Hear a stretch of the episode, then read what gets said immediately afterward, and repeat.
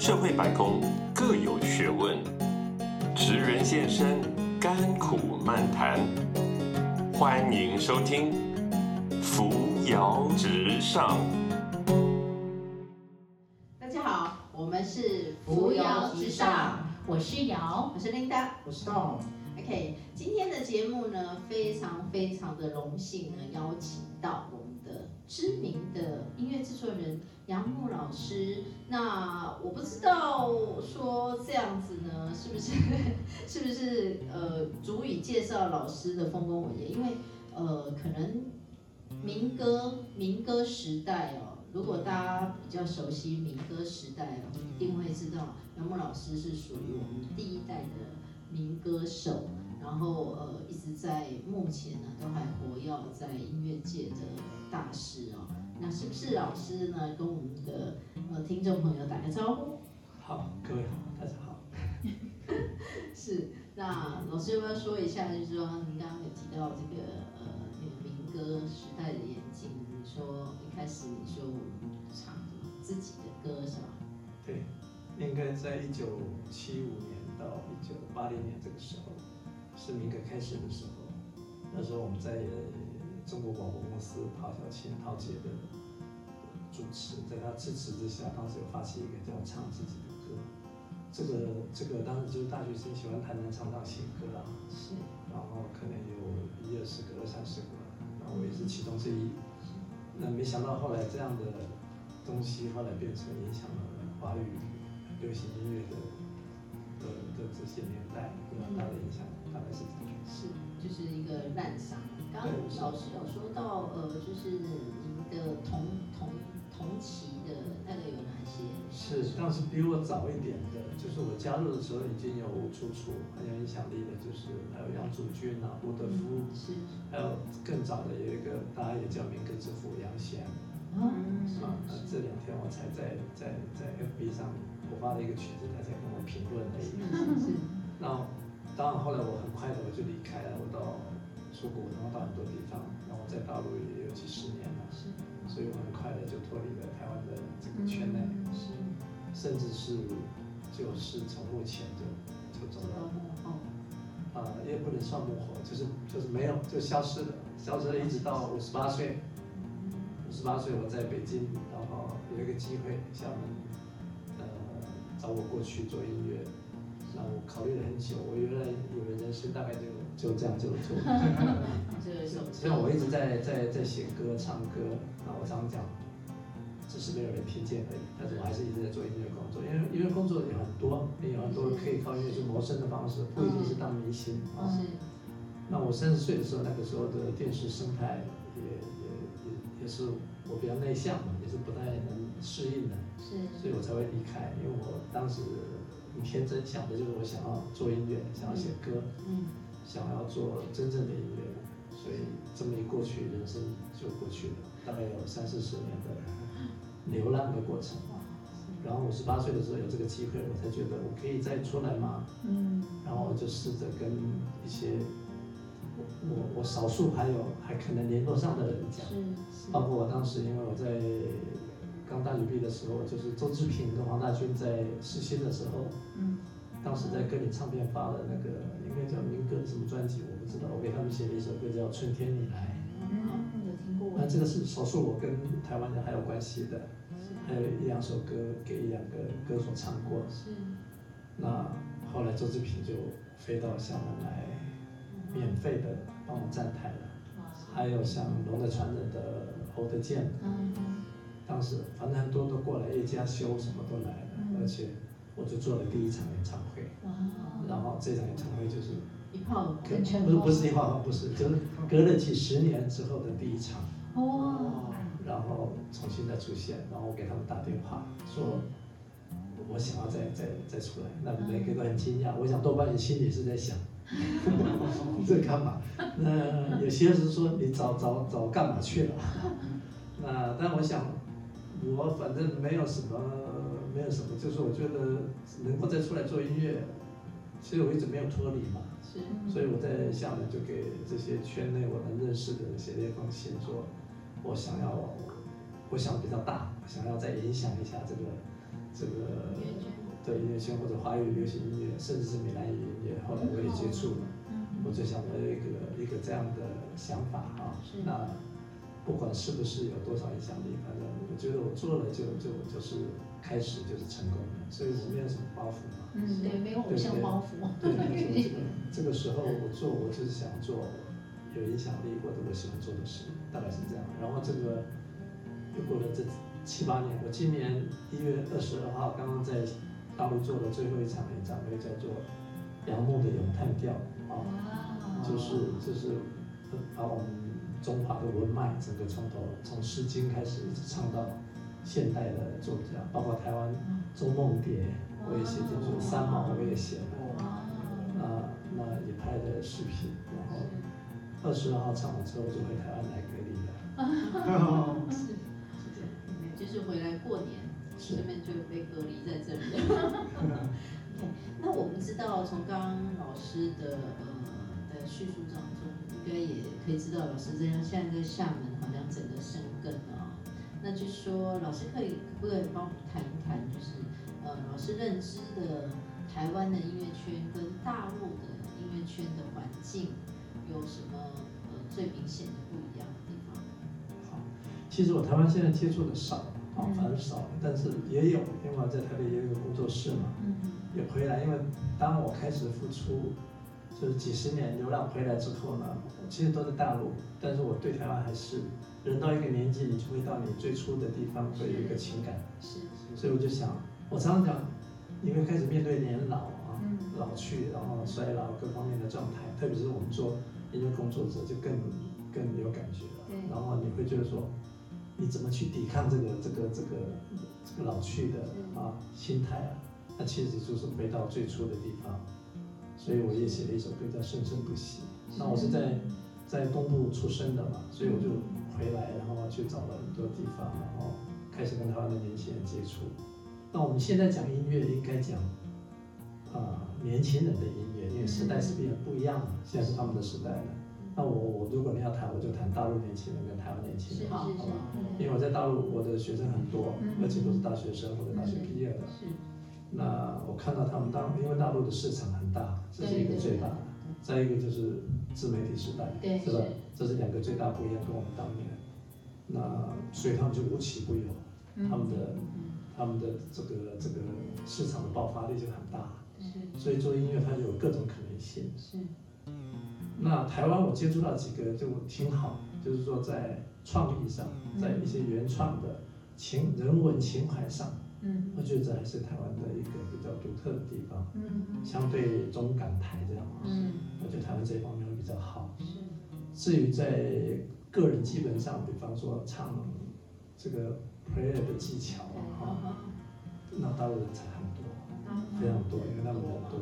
对所以我这次回来看了一些一些，还是我在陆续也跟台湾的年轻人有交流，因为我一直希望，嗯，希望我有那个影响力，让让他们有一个很好的出路啊。是这已经没谈过了那当然，当然有的需要去大陆，对它毕竟有市场嘛。没错，但他有时候会卡到，因为现在的氛围啊各方面。但我们做音乐，我一直讲它是没有界限的，对它没有国，跟世界各国都一样，嗯不应该。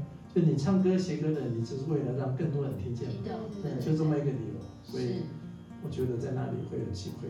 那嗯我很希望就是说，如果我在那里有一点成就或者有点基础，嗯。有一个很好的平台，或者啊，在他内地有很多的那个，我可以让很多年轻人过去，然后把他的创意、他的作品在那里，让人家看到，对，被而听见。且市场够大，那差别就是说，我刚刚讲的，台湾年轻人这这一点，这这种东西很好，对。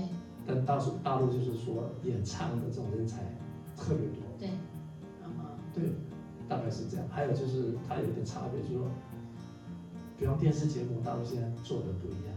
嗯，那台湾我会来看一下电视节目，很少，萎缩了，比我对对对，比我离开的时候，什么张飞的综综艺节目啊，好像都没有了啊。现在很多都是买外面的，比较好像经济一点的，然后看了一些老面孔或者一些新面孔，但是反正没有以前那个那个那个对对，嗯没有活力，但是大陆它是很明显的在在进步，就是我在大陆这三十年，它是从以前很很你会笑的东西，到他现在他现在当然有财力他的电视节目，像湖南卫视啊、浙江啊这个这个电视台做的节目，甚至是今年春晚，你看那个河南的做的一个那个节目，都已经不输，都都都已经超越央视了。嗯。那河南是一个农业大大省，是一个我们这种文化没有这么那个的地方，可是他都这样子了。嗯。我就觉得是两岸下一个差别。那。作为台湾人，我们当然对台湾人有一定的情感嘛，对，是的。所以我们很希望说，我们能够，呃，不管氛围怎么样，环境怎么样，台湾的年轻人能够有更好的发展，能够加油，能够维持我们台湾人在华人音乐圈的一个地位。是是对，我觉得我很希望这样。早期台湾，呃，好像被称为叫做流行音乐之都吧，在亚洲。对对。那其实呃，说到音乐，我我我当然自己是门外汉啊。只是我觉得音乐，像老师说的，音乐这种呃，音乐这件事情是唯一可以突破所谓的呃文化隔阂、政治隔阂、对？种族隔阂。因为人类生下来就会手足舞蹈嘛。嗯。那那这件事是人类的本性，所以因为很多很多这种想法，就会觉得。呃，来做音乐这件事情是不错。那我们不懂音乐，就来试试看，来做一个小小的推手。所以这个又宣传到我们自己，所以我们做了一个叫做“唱唱”这样的这样的一个节目哦。那演变到现在有一个小小的展演空间，其实都是为了去发掘、去挖掘我们台湾呃有潜力的这种创作乐手或者表演的歌手。那呃，在我们这边唱唱这个地方，其实每一个礼拜至少有一到两场，甚至更多场的一个音乐人的演出，不管是专场或者是聚会。那我觉得这个跟呃杨老师的想法其实很靠近啊，就是说，呃，到时候呃我们也希望让台湾这些真的有能力的年轻人，是不是可以借由呃。杨老师在厦门的影响力，然后透过我看怎么样的合作，可以让他们过去厦门，然后被这么大的市场看见。是，我觉得这个是呃我们等一下节目后可以好好聊一聊的地方，因为其实初衷是一样的，就是希望台湾的音乐被听见，然后台湾的声音，呃，或者是这些优秀的年轻人被看见，对吧，老师？是。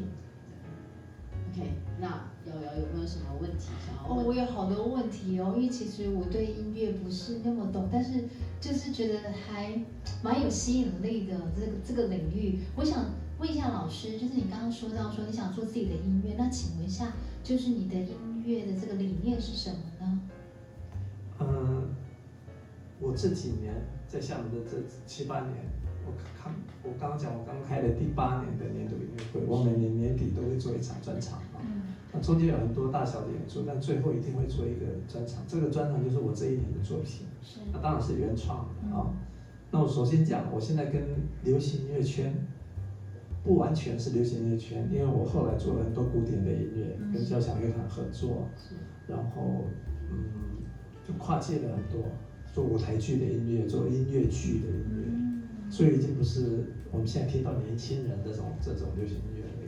当然，我接触他们很多学很多这样的学生，所以我会会去理解。因为我如果不了解他们的音乐，那我跟他们就有隔阂，他就会觉得老师是是老头子了。所以他们的电音啊，他们的这些我全部都懂。那我给他，只是说我会去想要引导他们，就是说，因为现在是一个网红的时代，有特别大陆，他就抖音啊这些，它是非常强大的。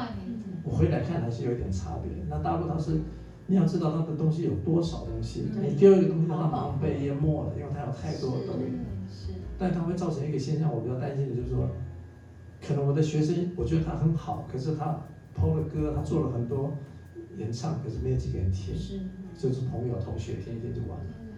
那我常常想，他们可能做一个很好笑的梗，一下下去就不一样了。那这个就会造成说，很多音乐人他不要再好好。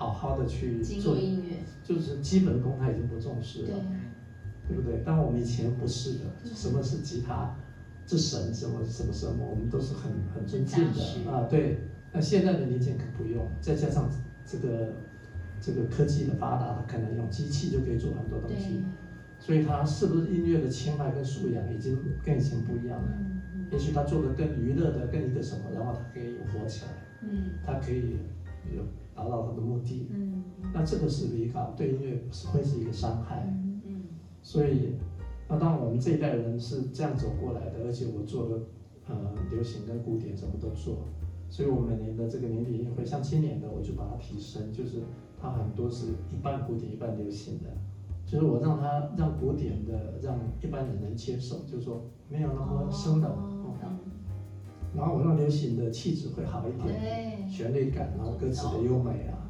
去做一个这样的东西，所以我把这样的音乐叫做杨牧的咏叹调。哇，那我就希望，我就希望这个这个东西，这个旋律跟这个音乐的氛围的属性，可以让音乐人去大家去了解。然后，当然我不是说我这个是最好的，或者是怎么样，那起码我是丢了一个音乐路线。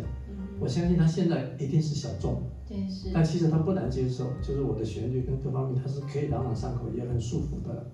只不过他跟现在的年轻人玩的这种电音的啦，这种节奏强的啦，或者是嘻哈的啦，或者是无厘头的歌词啦，他会有一点不一样。那我觉得一个音乐好的好的音乐时代，它应该是各种都有让你去选择的。的，所以我是希望，以我们这样的年纪跟资历，我当然可以做现在小朋友做的音乐，没有什么问题，而且非常快，我可以做得很好，但是我不应该那应该就不是你的使命了。啊，就就就我觉得让他们玩就好了。那他们这样玩，我就让他们玩，但是我在他们的玩的这个东西上面，把他的技术加强一下，让他知道你虽然这样瞎玩，但是还是要有一点功底，对，而不是说只是靠器材，只是靠一个梗啊，只是靠一个什么东西。是这个就是嗯，所以老师是把了通俗音乐跟古典音乐这中间的界限模糊了，但是更提升了，让大众更能接受。对，很好哎，感觉这样子，这样我我们可以看到这个视频吗？对啊，很多啊，很多啊，就怕你们不看。这样感觉我就可以比较呃，就是容易接触这个，然后又觉得说，哎，我好像也是古典的那一派吧。啊其实我真的是在做一个，因为因为我的资历啊，虽然我的我的背景是这样出来，然后有几十年流浪，所以很少人知道我。我后来在大陆出来，少少数人知道，我就开始去挖我啊，挖我写的东西，然后就觉得里面就有我讲的话。我讲的说，即使孤独也要美丽，就是说，在那些年流浪在北方冰天雪地的时候，我就是说，你如果是一个有这样的音乐情怀的人，你要去做。那像今年的演唱会，我我做了一个梦蝶，周梦蝶，对，啊，纪念他的歌，然后叫做梦蝶，嗯啊，然后是大陆的一个法师和尚唱的。啊，那就非常唯美。那我就讲了这段话，就说他周梦蝶给我的影响不只是他的诗句，嗯，而是他这个人的精神。是那他就给我找到答案了，就说我这三十年我写歌，我们到底是为了要出名，嗯还是为了你喜欢音乐，嗯，是吧？对，我其实想唱打白如果我五十八岁没出来，现在也没有多少人听见。但如果我这这么终老的，可能我的东西永远没有人知道。嗯，那我到底是为了要写而写，还是为了要出名而写？嗯那我现在就找到答案了，我就会照我的步骤做。嗯那我希望，我希望我我现在已经开始比较让更多人去接触到，我希望这种东西是会慢慢影响一些人。嗯，那当然你要有一些方法，那这个方法是我以前最最弱的，也最不在意的，呃，最不屑的东西。嗯，但是现在你可能为了要有影响力，你可能要去做适度的调整。啊调整，不然的话，你再好的东西你可能就没有了。对，这只是要把更有深度的东西，用比较平易近人的方式介绍给大家，这样子，对很棒，这个结论下的好。对啊，好开心。那那老师，请问一下，就是你是到呃大陆去发展，就是做音乐制作的人吗？我其实就像现在年轻朋友问我，刚刚讲要给年轻人的什么建议的话，对，或者是刚刚讲的这个儿童音乐教育的话，其实我们知道儿童像做父母的对小孩带来学音乐，其实我都问过这些父母说，你希望你的孩子是要将来做音乐吗？或者音乐家吗？我说百分之九十几他都是不要的。对，但是呢，每个都会来学乐器或者玩音乐一下，他只是要他有一个快乐的童年。对，是不是？那我觉得这是对的，可见就不应该这样子。但大陆他会一直让你考级，哦，啊，我是最反对这个的。然后我每次出来一讲，所有的培训班老师就很紧张，就说老师你不要讲这个，因为他们就是靠考级一直收费下去的，是是是家长会一直追逐。我就问家长，你让他五级过六级对你有意义吗？嗯，他就是迷茫啊，反正大家都过，我小孩就是越越多就越厉害、啊比。较心态那。我说你又没有要他当音乐家，当音乐家，你为什么要管他几级的？他不就开心就好了吗？哦，然后你把他逼得那么惨，然后他那么痛苦的学钢琴，嗯，何必呢？对，对不对？他的快乐童年在哪里？